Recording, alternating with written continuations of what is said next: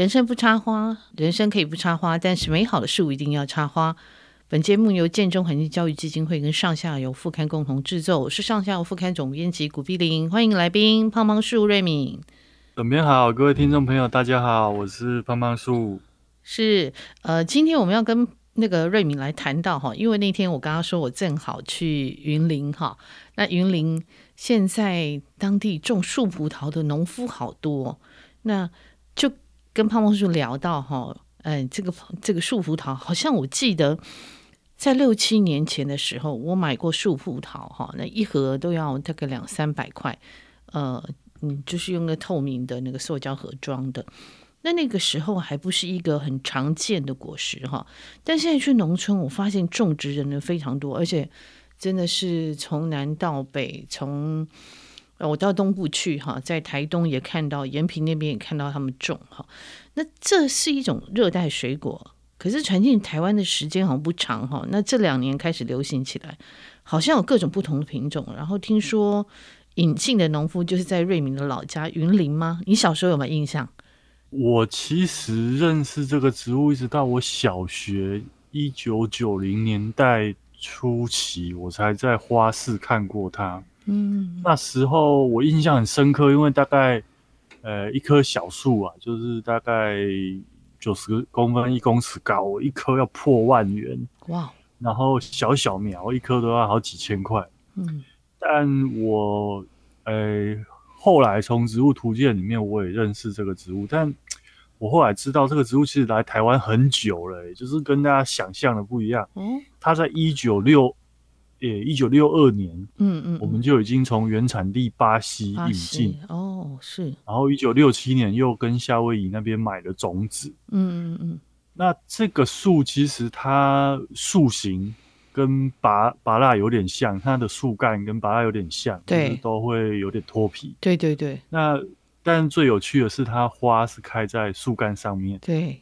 大概在差不多我念大学左右吧，诶。开始就二零零零年代开始，网络资讯发达，然后那时候开始很多人写部落格，嗯，嗯，就就蛮多种苗山开始又从中南美洲引进很多种树葡萄，它其实不是不同品种哦，它其实是不同种，嗯嗯嗯，那有什么巨大国的什么夏威，然后蓝葡萄，然后反正就取了很多名字，然后什么卡姆。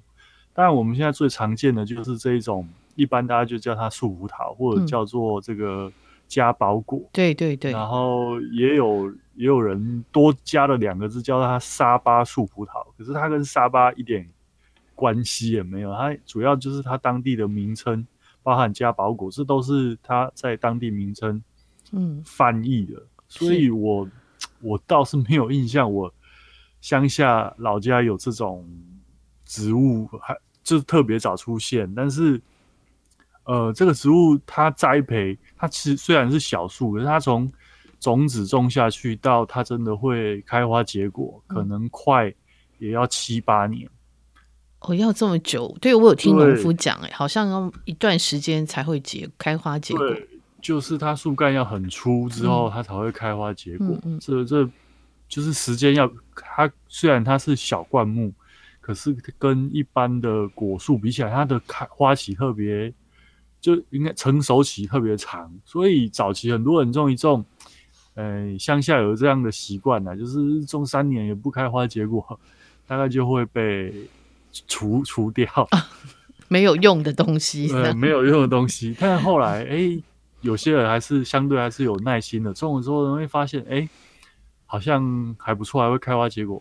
那，嗯但是早期就觉得不是很好吃，对，就很皮好涩，很涩啊。嗯、那后来就开始研究各式各样的吃法，嗯、然后也开始有育种，嗯，之后就现在真的是非常的普遍，普遍到我家的花园会自己长出树这个加包果的小苗了。哦。因为鸟也会吃它，要吃，然后一颗果实里面其实有三颗种子左右，对对对，好像哈、哦，嗯。然后它又，它是结果的时候是整个树干都是，嗯，然后它采集其实很方便，你只要在树下铺一张网子，嗯，然后从上到下哗，然后它就全部掉下来了。哦，是这样采集的，我还没看过他们采集。呃，它成熟的时候其实是很容易采，就是要一碰就掉下来，是最好吃的。我的经验是这样。这栽赃线的地方，要手特别去用力拔的那种都太涩。哦，OK。然后它要成熟的时候，它会皮会变薄，所以这个。植物真的蛮有趣的，所以现在已经很便宜了。就是大概这十年呐，差不多这十年来，嗯、我记得大概我刚退伍的时候，在建国花市看到就是三盆一百的价格了。哦，已经三盆一百。哎，我我是有看到卖，倒是没注意它这个价钱。因为它很容易繁殖嘛，嗯、然后你看它一棵树可以产生的果种子量太大了。嗯嗯嗯。所以大概我记得在零八零九年就已经是三盆一百了。哦。然后到了大概六七年前，还是一盒一盒果实要好几百块。对，蛮贵的。现在也越来越便宜了，现在就是称斤的。对，现在好便宜。我那时候买的时候是薄薄的一盒，它一层两层嘛，哈，大概就是两百块、三百块这样。现在看好，真的很便宜耶。嗯，就因为。多啦，主要是很多，大家都有。然后国外又有研究它有什么养分。那、嗯啊、其实我最常说的，天然的东西，天然的水果一定含有很多维他命，这个不用，这个大概不毋庸置疑，有什么样的问题。所以我我毋庸置疑，我自己蛮喜欢这个水果的。真的，它好涩，我觉得它的皮好涩，然后那个吃下去籽又粘在里面，它只要处理。他们说腌制要把籽先处理掉。对对对对，就是有点麻烦，嗯、但是我我自己喜欢生吃它，就是在它成熟的时候，哦、一碰就掉的时候。嗯，嗯，我记得我那时候去台东延平乡哈，然后有一个农夫是种那个油芒嘛哈，然后他们哎、嗯，他那个小孙子四岁大，然后长得很像那个彭于晏，或者叫他小彭于晏，我印象好深刻，那小孩长得很可爱，然后他一下就不见了，我们在田里走。他不见，就看回来，他满手树葡萄，满嘴塞的树葡萄，他就很习惯吃那个东西。我说：“诶，你都不用洗他，他也他也不洗，他就这样直接吃，当他的零嘴，啊，很可爱哈。”那但是我我我就觉得说，树葡萄，诶，这个东西到底像你这样敢吃生生果的人，嗯，多吗？因为我看到农夫几乎他们是用各种方法去治它。用各种方法去让它的风味 可以再被提炼出来。呃，一来是因为我们台湾大部分在早期大家都是用种子繁殖，嗯、那种子繁殖它就会它的果实好不好吃，其实差异真的蛮大的。哦、我吃过很不好吃的，也吃过很好吃的。嗯，那再来是早期大家都想说它变黑了，应该就可以采了。嗯，那其实很少人真的吃，因为它为了运输，所以它会放。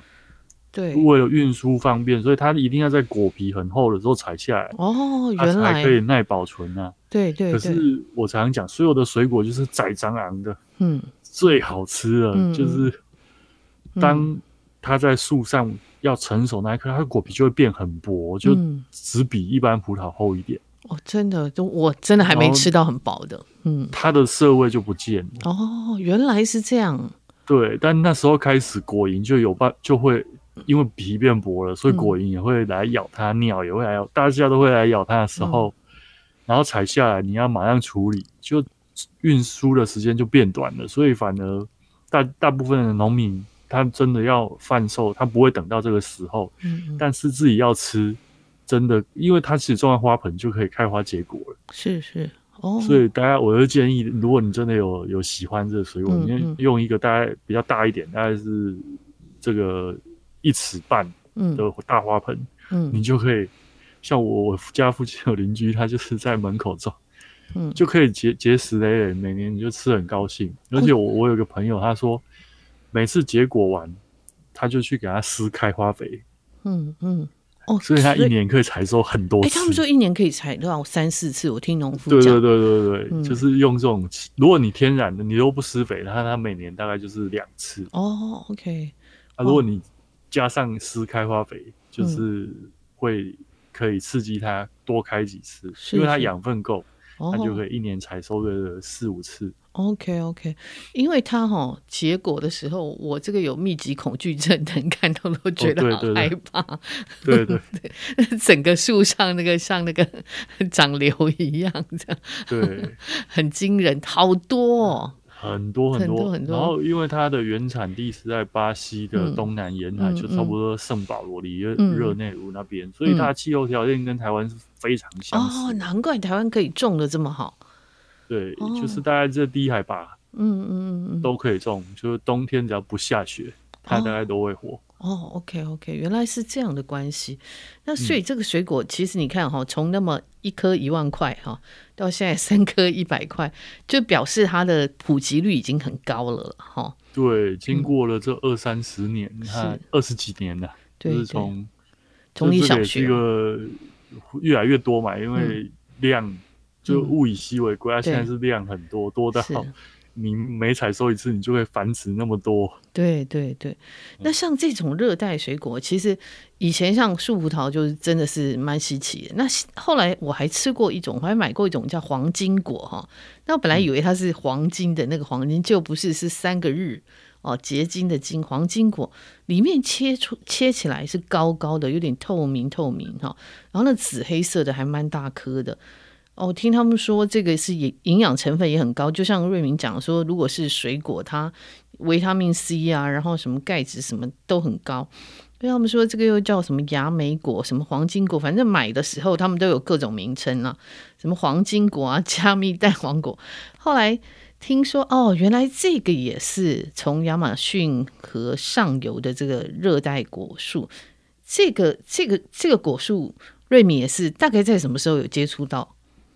我印象也很深刻，我第一次真的看到，就是活，也、欸、不能说活生，实体的果实。嗯，是我念硕士班的时候，哦，在台南孔庙对面的水果店。哦，真的，就是，但是我知道这个水果我还要再早一点点。嗯，就是我念大学的时候我就知道，那时候老师就有跟我们讲过。嗯，但是台北一直没看过。嗯嗯，但是中南部人家已经吃到。不要不要哦，就是它的引进的时间就比较短一点。它是这个一九八七年凤山农业试验所凤山分所从新加坡引进的。哦，是从新加坡引进的。那一九九四年开始又引从马来西亚引进很多不同的品种，所以它有比较扁的，也有比较桃形的，也有比较长的。是是是。那一它真的大概是这这二三十年引进的热带水果里面，嗯。真的有上市，然后变成礼盒，因为它很好看。嗯嗯，就是黄澄澄的，所以我觉得叫它黄金果也没有没有也没有错，不行啊。嗯嗯嗯。那它叫加密蛋黄果，就是因为它跟我们小时候熟悉的那个蛋黄果是同一家族的堂兄弟。是是是。所以种子也很像。对对对。那它是在整个这个不是只有亚马逊，整个中南美洲。的热带雨林都可以看到这个树，嗯、而且它它可以长很高大，跟那个蛋黄果一样，就是很多人要吃，所以把它矮化。但如果你不管它，你就可以看到它一直一直长大，长成很大的树。听说是四可以到最高可以到十六米高，是不是？哦，在亚马逊雨林可以长到三十公尺，吓人啊！三十公尺，那等于是十层楼高嘞。对对对，就是很巨大，像我们台湾的大茄冬那种概念。是是是，那它完全是阔叶嘛，哈，因为在在热带大部分都是阔叶嘛。对，那它就比较怕冷啊，它就不像它，就我的经验啊，它也是很好繁殖。你吃一吃，每个果实里面也是三到四五个种子。那呃，通常一个礼拜它就会发芽。那种子很大的果实，它一发芽，它长出来的树。就很高了哦，对，就像就对对，没错，好像是哈。对，对但这个植物就不像树葡萄，台北可以种哦，大概十度以下大概就不行哦。是，所以它还是对我在台北好像没有看到人家种，嗯，就呃，它比较怕冷，特特别是前三年还是小苗的时候，嗯嗯，嗯所以呃，我的经验呢，就是如果寒流低于十度，它大概都会冻伤，因为它叶子很大。哦哦、oh，OK，嗯，所以，所以嗯嗯，啊，这个这个水果也真的蛮好吃的，嗯，它就是哥哥这样，哥哥，嗯，就也没有什么怪味道，对，甜甜哥哥啦，嗯，对，嗯嗯。啊，中南部是已经在很多人家里面好像种木瓜这样自己种在吃了。哦，真的、啊？对对对，所以我有时候会觉得台北比较可怜。对啊，因为我们的气候的关系。因为气候关系，那台北很多东西都是被厂商挑选过的，嗯嗯，不容易不容易运送的，嗯嗯嗯，或运费高的，嗯、在台北不是不会出现哦，嗯，还是会，但是比就量就比较少，嗯，而且卖很贵。嗯，又贵又贵，这个在中南部还是相对比较高贵的水果啊，嗯嗯，就是它的价格嗯比较高，嗯嗯，嗯，因为如果你不包，就是它是要一颗一颗拿纸套袋，嗯，就你只要稍微碰到它就丑掉，但是因为它皮有点厚，哦，所以就算丑掉也不影响到它的风味。是是是，嗯嗯，对啊，这个这个水果我那时候买到，我是偶尔买到，诶，说好，因为我也喜欢新鲜的东西嘛。所以一切开来看，说，哎、欸，这个好特别啊！后来才知道，就是所谓的黄金国。那那另外就是说，好像我们，嗯，像这个东西，我听说它好像是像，就刚刚瑞明讲，它在安第斯山的那个山脉的东侧，很多国家都有嘛，哈。然后一直到澳洲、达尔文、北部达尔文，还有马来西亚、菲律宾，都是这个好像比较气候比较相对炎热一点的地方嘛。就。嗯它几几乎就是纯热带的果树，嗯，它的原产地在美洲，就是在北回归线以南，嗯嗯，然后在赤道两侧，所以它比较适合种在热带雨林，因为它叶子很大，它蓄水量其实很高，嗯嗯嗯，然后又又要雨水，又要阳光，又但这个几乎就是热带雨林的植物啊，嗯嗯，所以我对它会熟悉，也是因为它就是我的这个最喜欢的。嗯，生态环境里面的植物。是，所以台湾大概我知道，在整从南投开始就很多人种了，嗯嗯，而且都不是不是一两棵。我我看我在民间竹山集集都看过整块田哦，种种这个黄金果，是是是是。那台湾农民的嫁接技术是非常好的，我想大家都有听过，所以现在都会。实生种下去之后，就嫁接那种很大大果的品种哦，是是，是。然后，因为它的这个单位产值高啊，所以蛮多农民、嗯，中南部真的越来越多农民会种这个果树。是是，哎、嗯，嫁接是要同科的植物才能嫁接，对不对？呃，基本上同科同属，甚至要当然不同植物不一样，嗯、有的甚至要。就即使同一属不一定会过，就是亲和性、嗯，每一种植物不太一样。嗯嗯嗯嗯。那像黄金果，我知道就是几乎就是黄金果接黄金果。哦，OK OK。因为你们森林系好像都要学嫁接嘛。我记得有一次我去那个去山上看到你们老师正在教嫁接。哦对，哦对啊，因为这个树木繁殖的技巧，所以、嗯。这是必修课，是是是，我就看老师在那边，然后男生女生这样围一堆，然后就在嫁接哈。那对他们就说，像他，我听他，呃，像农那个果农，他们就讲，他们种那个李子有嘛，那个红肉李啊，他就是他们都叫桃接李嘛。对对，他那个砧木是桃嘛，哈，嗯，然后他就说，我就问他说，哎，那不能用樱桃？他说不行，樱桃种出来没接，他们就这样讲，嗯。对，就是就是他们，呃，什么接什么是都都一直在研究啊，尝试错误就是一种实验。那农民其实也从古代就知道可以不断的试，然后不断的，所以有时候我会讲，就是农民的嫁接技术还有嫁接知识，比我们很多 科班毕业的学生还要好啊。真的，他们可能讲不出原理，可是他们就是很有经验。对，就是其实嫁接就是靠经验，就是那呃，像我们知道最我最容易看到嫁接的东西就是果树吧嗯嗯，就是像那种高阶梨啊，就是梨山高阶，就大概我们台湾好吃的水果，你想象得到的几乎都是必须靠嫁接，嗯。嗯，哎，那还有一种也是热带水果哈，现在台湾也到处都看得到，以前很贵哈，像那个洛梨啦哈。哎，我记得我刚我今今天去早上去那个超市，还特别观察一下现在有没有洛梨，哎，看到还有哈。那它被洛梨因为它含油脂量很高嘛，有的人就说它不叫水果，它叫油脂哈，但是是好的油脂。那尤其像现在很多人要身材比较轻盈啊，他们一定都会放那个洛梨哈。台湾的洛梨好像比较没那么油，跟那个进口那种皮皱皱、比较小颗紫会变那个紫黑、紫黑、紫黑的那个洛梨不太一样哈。是品种的关系，是种的关系，还是品种的关系？呃，洛梨的话，它其实就是品种关系，因为洛梨的栽培历史非常悠久，它最早是这个、嗯、像这个中南美洲的呃玛雅、阿兹提克，他们就已经说栽种这个植物。嗯嗯。那台湾种的历史也很久，它是一九零二年，嗯呃，台湾的稻米之父新都护稻造从澳洲引进，第一次引进，但没有种活。嗯，后来一九一八年，美国领事，又从美国引进这个水果，所以其实中南部有很多洛梨是接近百年的，很巨大的树，我有看过。而且我也常开玩笑说，洛梨是有台语的。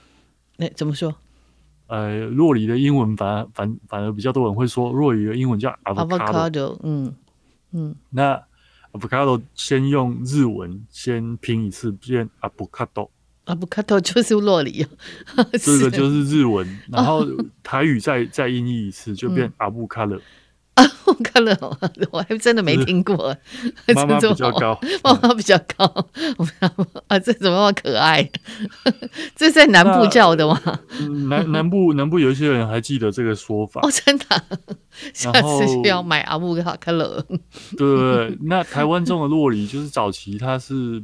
光滑皮的那一种，对对对，嗯，不会变。比较好吃的反而是小小的，然后会粗糙的，对对，像鳄鱼皮的那种皱皱的那个品种叫哈斯。哈斯，对对，我看他们都写哈斯嘛，哈斯哈斯，对，那个像我们的中美洲邦交国，嗯，瓜地马拉，大概那个就是他们最重要的经济作物，而且还会是黑道把持。哦，是哦，哇，这里面还有黑道的故事，还有黑道的故事。那他其实是这这二三十年有点，就是有点被炒作的，哦、就是开始炒作它的营养价值多高多高。对对对。那以至于他们本来他们日常生活中常吃的，现在种落里还要请保镖。哦，真的，荷枪实弹！天哪，这 真的是，哎，这可以拍那个教父教父的电影那种感觉哈。对，因为主要是美国嗯吃很多，然后对中南美洲各国都是三餐都吃，对对对对，所以有地可以种这些洛梨的，大概都是大地主。哦，原来是这样，就他种整片就对了，这样一望无际。嗯哼哼哼，哇。好有趣呀、啊！嗯，那它的生长环境就跟这个树葡萄有点类似，只是它是在反方向。树、嗯、葡萄在南美南半球，它在北半球，它的原产地是在墨西哥到中美洲一带。哦，所以气候跟我们也有点类似，嗯、不会很怕冷，所以台北可以种。嗯、哦，OK。可是我们从来没种活过，诶，我吃完那个种子，把它那个埋到土里，从来没有种活过，叶子倒是长了一堆了。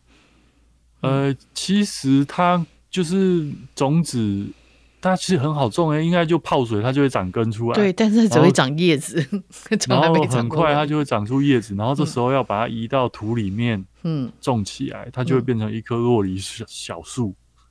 但不会结果嘛？呃，要结果的话，因为它是它算是中大乔木啊，就是可能要种在地上哦。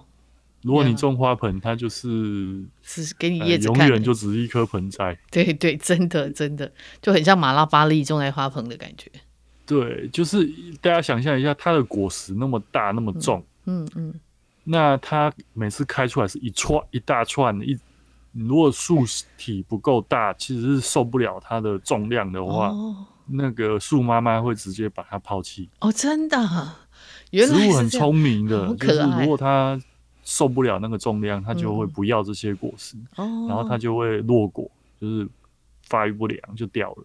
哦，哎、欸，这它真的很聪明哎，植对，植物很聪明。那、嗯、呃，像中，呃、欸，是像我家旁边小学，他学校旁边就种了一一棵，我就看了那一棵哦，从一三年还跟我一样高，嗯。嗯然后现在现在已经每年都结实累累，然后大概两层楼高，哇！所以它长得很快，真的可以长到两层楼高。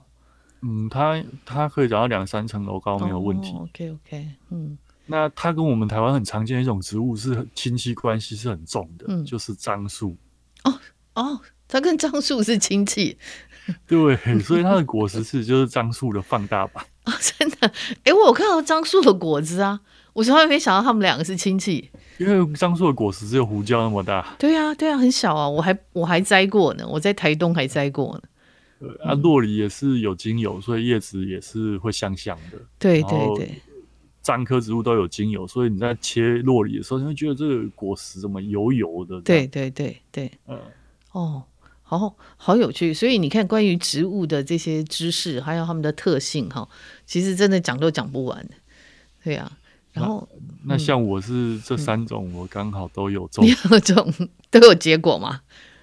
是没有结果，因为我种在花盆，嗯，嗯，所以就没有结果。但那都都已经是小树了，都比我高了。嗯嗯嗯嗯，嗯，啊，对呀、啊，哇，那个那个。瑞米的瑞米的这个园子里面有生了各式各样的，那你常种了一千一千多种是吧？呃，差不多一千种左右。我的梦想就是他们可以落地，然后可以、嗯、如果每一颗都会结果，那我大概就不会饿死了。真的，他一直在找这个 这块地哈，所以他好像好像哎去今年才移了移了这些植物的位置嘛哈。对，之后可能还是想要找一个可以种的，嗯、那我就可以，嗯，这个大家来采果，嗯，跟这些果树一起安身立命了，哈。对，对，对，嗯，嗯，好，我们今天谢谢瑞敏跟我们分享这三种哦，树葡萄、黄金果跟洛梨哈。其实我们可能都有机会吃到哈。那他们呃跟台湾的关系也是很密切，然后。呃，从我们不熟悉的水果变成好像越来越是我们生活里面的一定会吃的东西，尤其像洛梨啦，哈，很多人就开始吃。现在年轻人哈都会开始吃。嗯。那其实真的植物的这个呃这个种植，其实就是跟人的这个移民的脚步，然后人的贸易脚步是几乎都是一致的哈。嗯嗯，对。那我们谢谢瑞敏，今天我们谈到这里，谢谢，拜拜。呃，各位听众，我们下一段的来宾是江冠明哈，我稍微介绍一下，他其实他现在是在台东跟我们连线，台东都兰哦。呃，这个姜冠明这个人哈，其实很有趣，因为他是在新竹出生的，新竹长大。我不知道为什么念新竹中学，都要特别强调他们念过新竹中学，这这真是很，等一下可以问他哈。那他是念呃，原来是念建筑系，后来转哲学系，反正就是一个。然后又去影剧系旁听嘛，哈，所以他大学时间、大学期间还得过金金穗奖了，哈。后来他又去做什么电视广告企划啊，拍纪录片什么有的没的做一大堆，然后去社会社运拍纪录片哈。呃，讲了一大堆他的故事，最后呢，他就到一九九七年他就去台东了，哈。他本来去东华大学哈去念研究所嘛，哈。然后后来就在台东不知道为什么就下车了，哈。嘿，就退隐台东了，然后就开始，呃，反正他研究一堆东西，最后就去研究民宿了。那不知道怎样呢？又在呃二零零七年，他这中间还得过那个呃时报的报道文学奖哈，写他怎么盖那个盖房子哈。然后到了二零零七年，他创了一个叫帕萨厨房，然后这个本来不会做菜的人就开始做菜了。所以好，张冠明，请跟大家问好。大家好，是我刚刚讲了一堆哈，他的故事哈，那那个他他其实当不止这样了哈，他的故事真的是几本书都写不完哈。那我今天要来访问张冠铭，其实我们在上下午副刊也邀过他，写过几篇稿子哈，但是因为后来还在忙着写书，我就暂时先没有骚扰他哈。然后我想来问他，因为他说他其实。他最近出了一本书，叫做《带着菜刀去流浪》哈，那这本书是他自己自己发行的哈，自己写、自己编，呃，自己找人编辑，然后自己找人设计，然后自己发行的哈。他其实他就是我刚刚有讲，从新竹一路这样流浪嘛，然后好好的建筑不念，去念哲学嘛哈。哎，我要想问你，因为在书里面哈。他在这本新书《带着菜刀去流浪》里面，他有讲到说，唐吉诃德的那一碗肉羹，我想来问他这个肉羹的事哈，因为嗯，前几天我才看一些社区妈妈做的肉羹哈，那我发现每个地方做的肉羹都不太一样。你到处去流浪，你吃过各地的肉羹，诶，讲一下你的肉羹经验好吗？其实肉羹哈，你可以看到，就是说有卖鸭肉羹，也有羊肉羹，几乎各种肉羹都有。然后牛肉羹比较少遇到，但是也有人做。那真的台湾比较普遍是肉羹啊，但是肉羹大概有几种，大概通常是在中南部比较多。嗯，那我在推想肉羹的起源跟卖那个鱼浆鱼丸类似一样，或者是卖那个。酥炸排排骨汤一样，就是在过去没有冰箱的年代里面，把肉做成羹以后，它比较能够放，不会坏掉。嗯嗯，嗯。那它只要煮一碗羹汤，那随时在家里食材下去，就一碗一碗可以端出去。嗯，这是一个很平民的一个小吃。嗯，大概是这样子发展出来的。是，那你好像吃过各种不同的肉羹哈？也没有吃过很多，就是说因为。以前工作采访嘛，然后就会到处走。嗯、那走的地方也不见得就是说，坦白讲，我也没有说特别找美食，也、嗯、没有说什么哪边的小吃好吃一定去吃。嗯，那常常是走到哪里吃到哪里。嗯，那有时候想吃什么就随便点一碗，然后有肉羹就会点一碗看看试看什么味道。嗯，那你就会发现说奇怪，有些肉羹是用瘦肉稍微腌过的勾芡。嗯，啊，那有些地方是把肉磨成肉那个肉浆。嗯，跟鱼浆混在一起，嗯，还有点像类似于一个一个米鱼浆跟肉浆混合的东西。那也有纯肉浆的，嗯，也有肉浆加鱼浆再加肉的。是，那你可以发现到，就是说肉羹的做法有很多种做法，那几乎每个地方都不太一样，这样子。嗯嗯欸，那你你像你说每个地方都不太一样，我发现有的地方它会加很多那个像什么。笋丝、红萝卜丝，然后什么呃那个高丽菜丝啊，好像有的它有的还会打蛋蛋花，对不对？有有有，因为其实这样子哈，就是说笋丝、笋干这些东西是因地制宜的。嗯、那看这个季节有什么，嗯、那这季有竹笋的话，嗯，那竹笋便宜的话就用这种笋丝，然后如果红萝卜便宜的话就用红萝卜，嗯，所以我常就同一家肉羹，我也看过他们在不同季节。放不同的蔬菜，嗯嗯，这家店里有放过高丽菜，也有放过红萝卜，也有放过笋丝，嗯，那几乎随着季节在变这样子，嗯嗯，哎、欸，那你像这样到处去吃，你说也没有特别要吃好吃的嘛，哈，嗯，那可是你为什么会落脚台东以后开始开这个帕萨厨房啊？其实我这辈子从没有想过会做菜，嗯，然后其实我真正做菜是在不多差不多两千。零四零五的时候搬到第二个农舍去，那、嗯、朋友来，我就随便做一做，他带酒来就随便做下来再吃，他说好吃以后就好做，那我就才开始认真做。嗯，所以你每次上台北那时候，敦南诚品店几乎是我的一站。嗯，那就会买一些外国的书来看，因为我对中国菜那一种我不是很有兴趣，因为我是觉得说那种做法我不是很喜欢，那我就看一些外国料理的做法，但是也没有照着做。嗯，只是在吸收他们的一些知识跟观念，嗯，这样，嗯嗯嗯，对，对啊，就是阴错阳差了。然后，当朋友说他要付钱的时候，你就会认真做；但是他叫你开店的时候，你就不想开。嗯，这样抗拒大概好五六年时间，就是不想真的开店。嗯，到现在为止，我也只做预约，不不想开店去接客的，因为我是觉得说，当你从事一个专业的餐厅的时候，那是每天很累的，那你一定要担心。嗯，那你一个人忙不过来，还要请助手，那你的压力会越来越大。那我不想把自己的一生放在卖一个东西或卖什么餐、开什么餐厅这样的东西。嗯嗯嗯嗯，他其实就是想在台东过着逍遥的生活了。他其实常常会 send 那个什么海边这样一望无际啊，他的猫在那个地上打滚耍赖那种照片哈，让那个天龙国的人看了觉得很很。非常的羡慕又非常的可恨哈，那 我想问他有一道菜哈，呃，他那个熏那个猪脚哈，吃过的人都会那个俄罗拉给打鸡哈，就是大家都觉得很好吃。哎，这道菜是怎么发展出来的？这样子哈，我开始的时候也是没什么章法，然后后来有人送我一个陶炉，那这个陶炉我也不晓得它是低温炉，嗯，那我就拿来烤。那甚至那时候看到人家做面包做什么，我就拿来烤。那差点把那炉子给烧裂掉，因为那炉子不适合升温到四五百度。那你烤面包要三百度以上啊，那个那个炉会受不了，所以那个炉被我烤到裂掉了。嗯，但是后来我也知道这个炉属于低温炉。嗯，那慢慢去挖掘这个炉的特性，因为当初他送给我这本这个炉子的时候，他没有给我食谱。嗯，也没有使用说明，什么都没有。嗯，那我是凭自己去摸索的。嗯，发现这个炉子不仅是烤肉好吃，然后还烤蔬菜很好吃。嗯，所以我后来我就用低温慢烤的方式，嗯，把那个南瓜啦、啊茭白笋啦，很多蔬菜都拿去烤。嗯，海鲜也拿来烤，肉也拿来烤，猪脚也拿来烤，几乎什么能够用的都拿来用过，然后。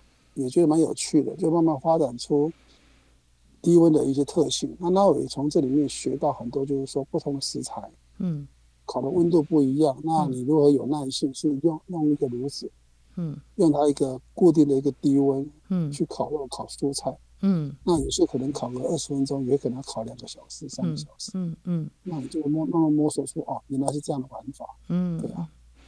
那这个猪脚要烤多久？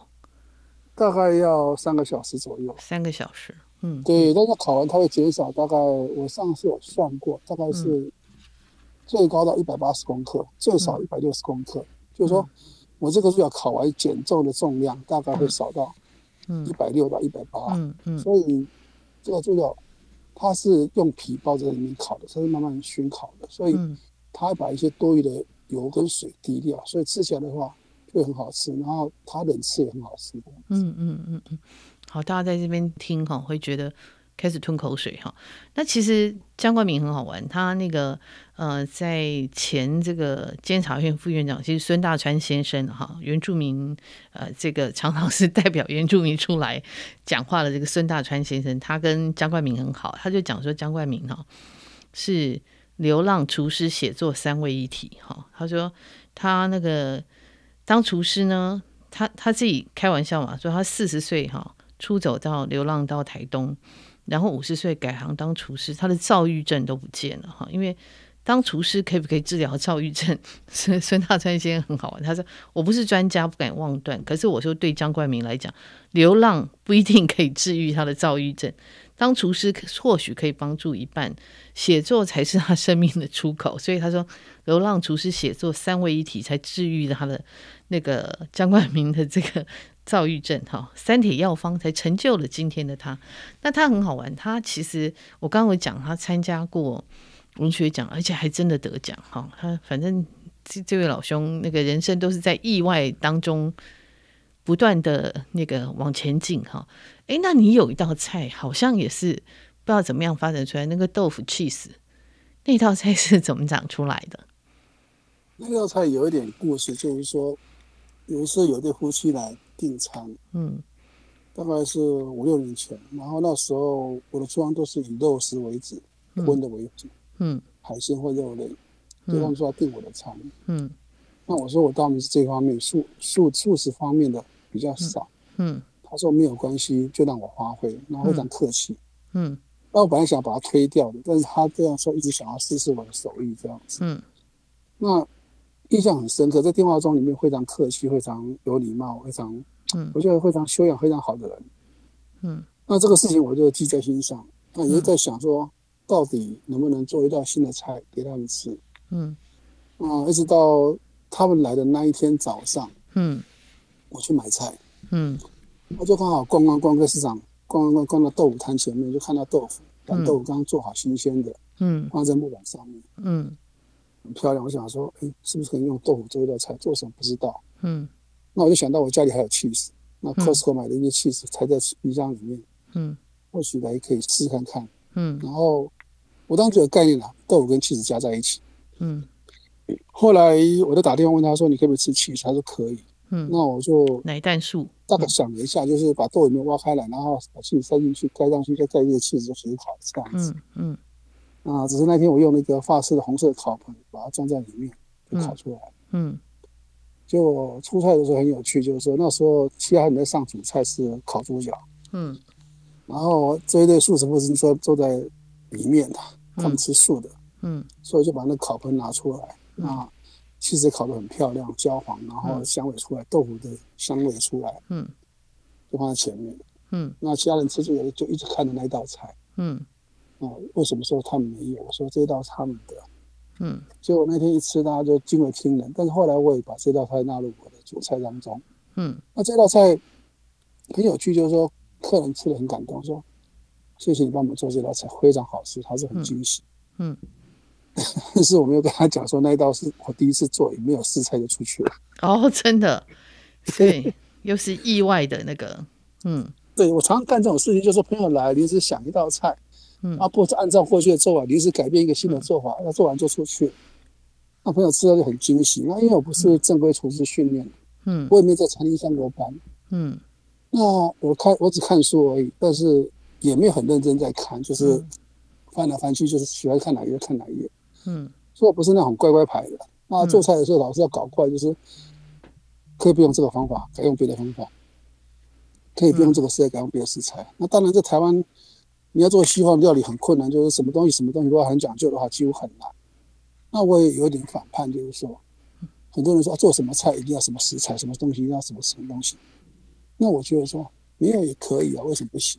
嗯，那这样的一个想法下面，我常就是。碰撞出一些新的，没有别人没有想到的菜，是这样的。嗯。嗯。然后后来豆腐器时，我在餐厅来了很多外国人，不管是美国人、欧洲人，那他们吃到这一道豆腐起司就很惊讶，就是非常称赞。嗯。那甚至一个法国人，他是美食的的 Google Man，然后他就说这道菜，嗯，非常棒。那也有新加坡人说。你把这个写成食谱，你会成为国际的大厨啊！嗯、我也不晓得他，因为他们都在国外走过看多了。嗯，那也许在里面看到一个比较东方跟西方相对碰撞的一个滋味出来。嗯，啊后来有一次我在我新书里面，我有有一章叫做《A Wild Kid in Between East and West》，就是一个外国人写的留言。嗯，他就说你是在东方跟西方之间的女孩子。嗯，那确实我没有在餐厅上过班。嗯，也没有上过中厨，也没有上过西厨。那我就是把豆跟起司，一个东方的豆、西方的东西加在一起，嗯，碰撞出一个豆腐起司出来，这样子。所以你这个东西后来就变成你的，有点像你的招牌菜的其中之一，对不对？刚开始做的时候我没有想过，嗯，可是后来很多人吃过以后赞不绝口。嗯，嗯这道菜非常简单，连小朋友都会做。嗯，只要挖开来，放起司摆一摆，进烤箱烤一烤。好了，差不多拿出来就好了。而且，这道菜很适合全家一起吃。就是说，你做完之后烤出来后，会那个热腾腾的，然后香味又很很够，那就切一切，大家分一点尝掉，那种感觉很棒。而且这道菜也很适合配红酒。嗯，所以这道菜一直很多人非常喜欢，而且几乎每一个第一次吃过的人都非常惊喜。他说：“嗯，我从来没想过豆腐跟起司可以这样做。”这样，嗯嗯。哎，那 cheese 有没有什么特别选的？我以前都买 Costco 的的那个 cheddar cheese，切成丝的橘红色那种比较咸一点，因为我没有放盐调味料，所以我只是用 cheese 的咸味来跟跟豆腐搭。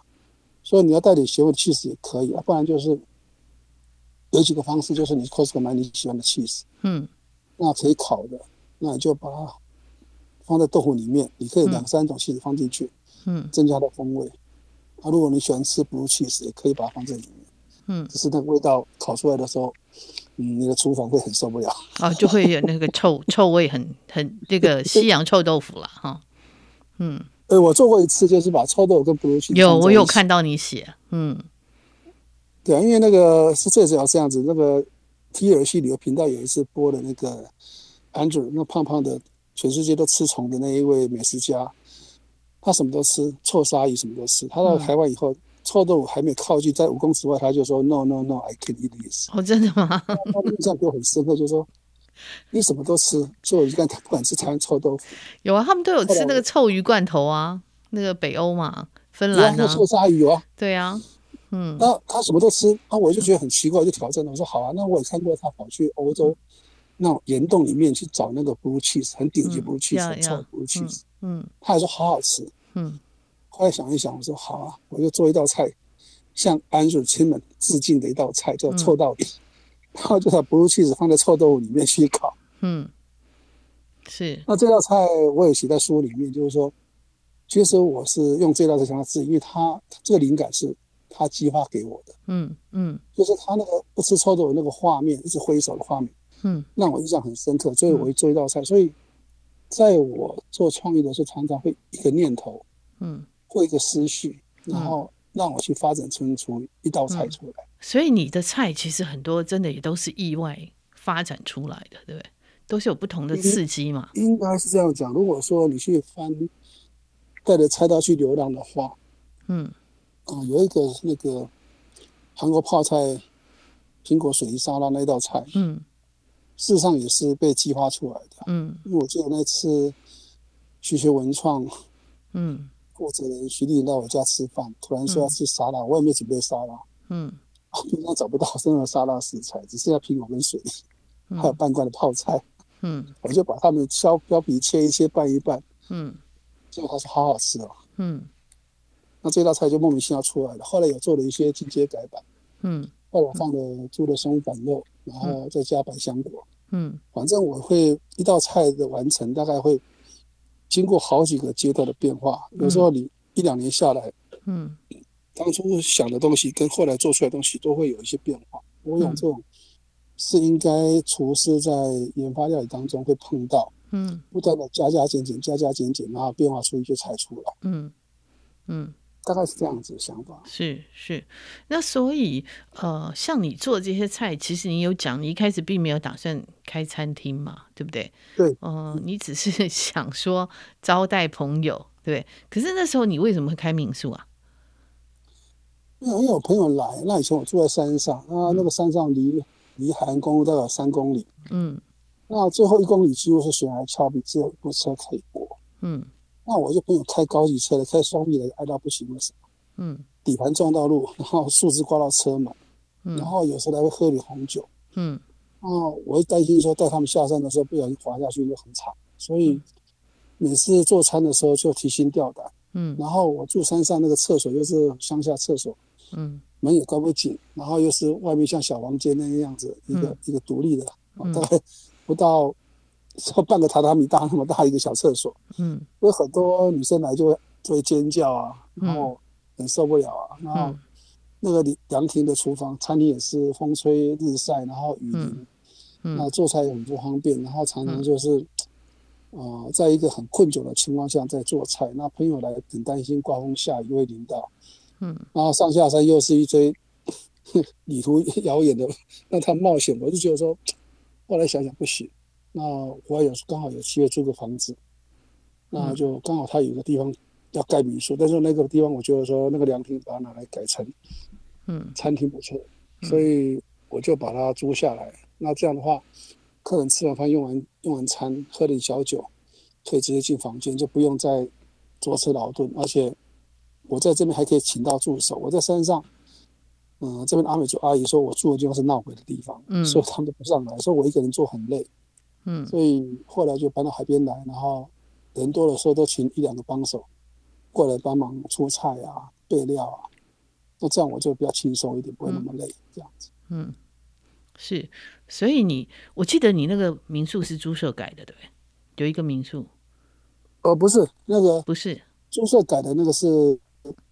一个 卖臭豆腐的地方，那时候后来有一个朋友，我在做那个 blue cheese 加臭豆腐的时候，嗯，就可以卖臭豆腐，我想说帮他开一家店。那刚好有一个大哥，他有一个猪舍，说租给我一年不要钱，嗯，那我们就把那个猪舍整理了一下，然后花了八万块买一些二手冰箱啊，嗯，弄个什么简易的厕所什么东西，然后弄一弄，然后让客人可以在那吃臭豆腐，然后。我还把那个不如去的臭豆腐取个名字叫臭到底，嗯。嗯，然后那道菜也卖的不错，因为有些记者吃过说，哎，蛮好吃的，没有想象过呢。两个加在一起蛮成，因为 blue cheese 有点咸，嗯，然后跟跟臭豆腐放在一起的时候，烤过以后变得很好吃，那味道很棒。臭豆腐是没有味道了，那那个 blue cheese 等于是它的那个，因为通常我们吃豆臭豆腐都就加酱油啊，加辣椒，加大蒜嘛，对，对不对？对对，所以通常那个。在 blue cheese 加进去以后，就等于是取代那个酱汁就对了。嗯、对，但是就是说它刚好就是 balance，然后不是去籽霉菌跟臭豆腐那种霉菌混合在一起，会很成很独特的风味。嗯嗯嗯嗯，对，但是一般家里可能没办法这样做，因为做完以后你的厨房就完了。是，哎，那如果所以所以你通常如果客人去吃套餐，你会做这道吗？不太会，除非有特别讲，因为我要去买人家手工的臭豆腐。哦，OK OK。对，然后一般市面上卖的那种化学的，不是很喜欢，那个不好。那手腕不好买，而且臭豆腐很软嫩，很容易破碎。嗯嗯。所以非常不好处理，除了真的是很特别、很特别情况下啊，为了为了买一块臭豆腐，也很难找。嗯嗯嗯。另外，就就做那道菜的时候，会影响其他的菜。是是。所以，所以其实，这个这个臭豆腐真的是要特别有海畔厨豆诅咒师之父去吃的时候，就要特别做哈。其实江冠名，开放空间，那烤箱一定放在放在那种半开放空间凉亭里面。是，光你放在室内烤完之后，你你家那个厨会被骂死。是，其实其实江冠明真的是一个很妙的人哈。那其实在，在在那个孙大春。讲说，他说他每次去找他，他说他写了很多哈，然后那个诶做的，他知道他做的是比较少，但他说他其实真的有认真在做一些做一些事情，然后呃，他其实像这本书已经是诶，是你第几本书啊？